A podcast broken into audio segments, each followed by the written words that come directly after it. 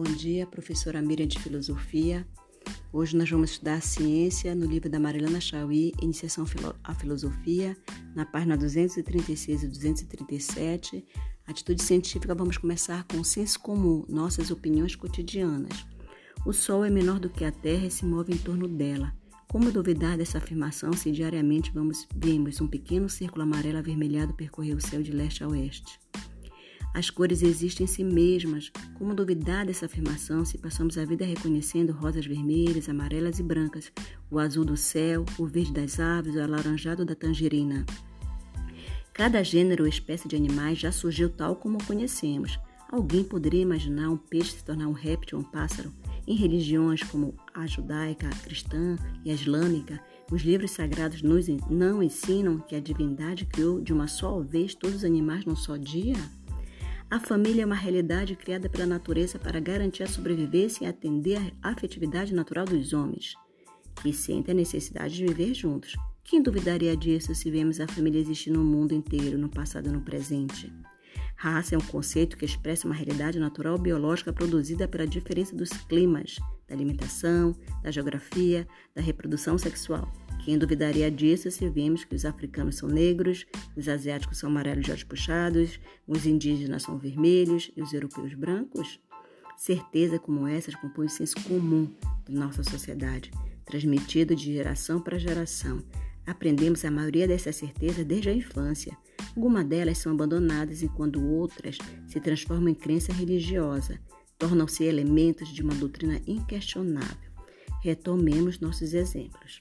A astronomia demonstra que o Sol é muito maior que a Terra e que esta se move em torno do Sol. A ótica demonstra que, o, que a luz branca é formada por ondas e, a, e, que a cor que vemos nas coisas se deve ao fato de estas refletirem ondas de determinado comprimento, enquanto absorve aquelas cujo comprimento nos fariam ver outras cores. A biologia demonstra que os gêneros e as espécies de animais se formaram lentamente no curso de milhões de anos a partir de modificações de microorganismos extremamente simples.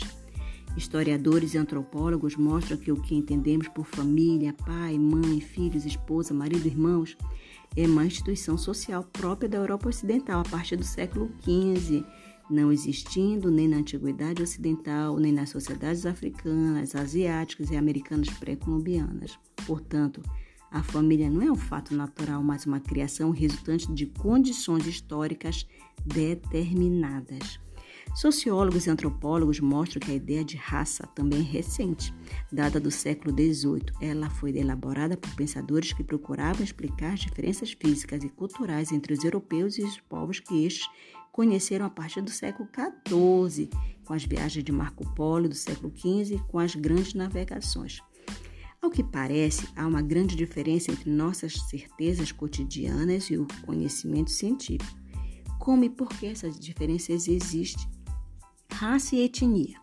A antropologia contemporânea rejeita o emprego do termo raça e adota o conceito de etnia por entender que a por entender que a proximidade cultural, língua, religião, hábitos, costumes é mais relevante do que o aspecto genético. Etnia é uma palavra derivada do grego ethnos, que significa classe de seres de origem ou condições comum. Assim, etnia indica a origem diferenciada dos seres humanos conforme as condições geográficas e culturais de uma coletividade, cada qual com seus próprios costumes, língua, religião e modos de agir.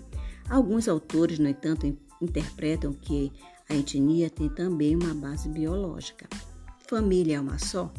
Muitas pessoas falam em instinto materno ou em papel do pai para justificar o modelo de família composto pai, mãe, filhos e gerados pelo casal.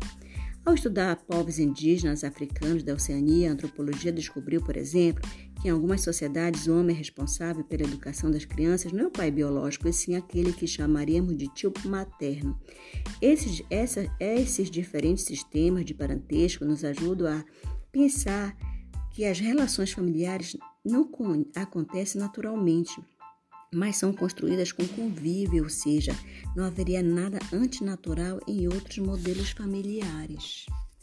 Observa aí que essas crenças cotidianas, nossas opiniões cotidianas, elas passam a, a representar uma atitude individual e limitante. Precisa-se entender a realidade, precisa-se compreender o conhecimento sem ter medo, entendendo que, a, que a, a, essa é uma mudança previsível no próprio ser. Ora nós estamos aqui, ora nós estamos ali e ora nós não estamos mais. O que, é que eu estou falando do fluxo contínuo interdependente, existente, necessário para o conhecimento. E quando eles acontecem, há uma postura de reflexão desse ser, quando ele reflete a sua realidade, quando ele reflete o conhecimento que ele tem, quando ele põe à prova o que ele acredita ser real.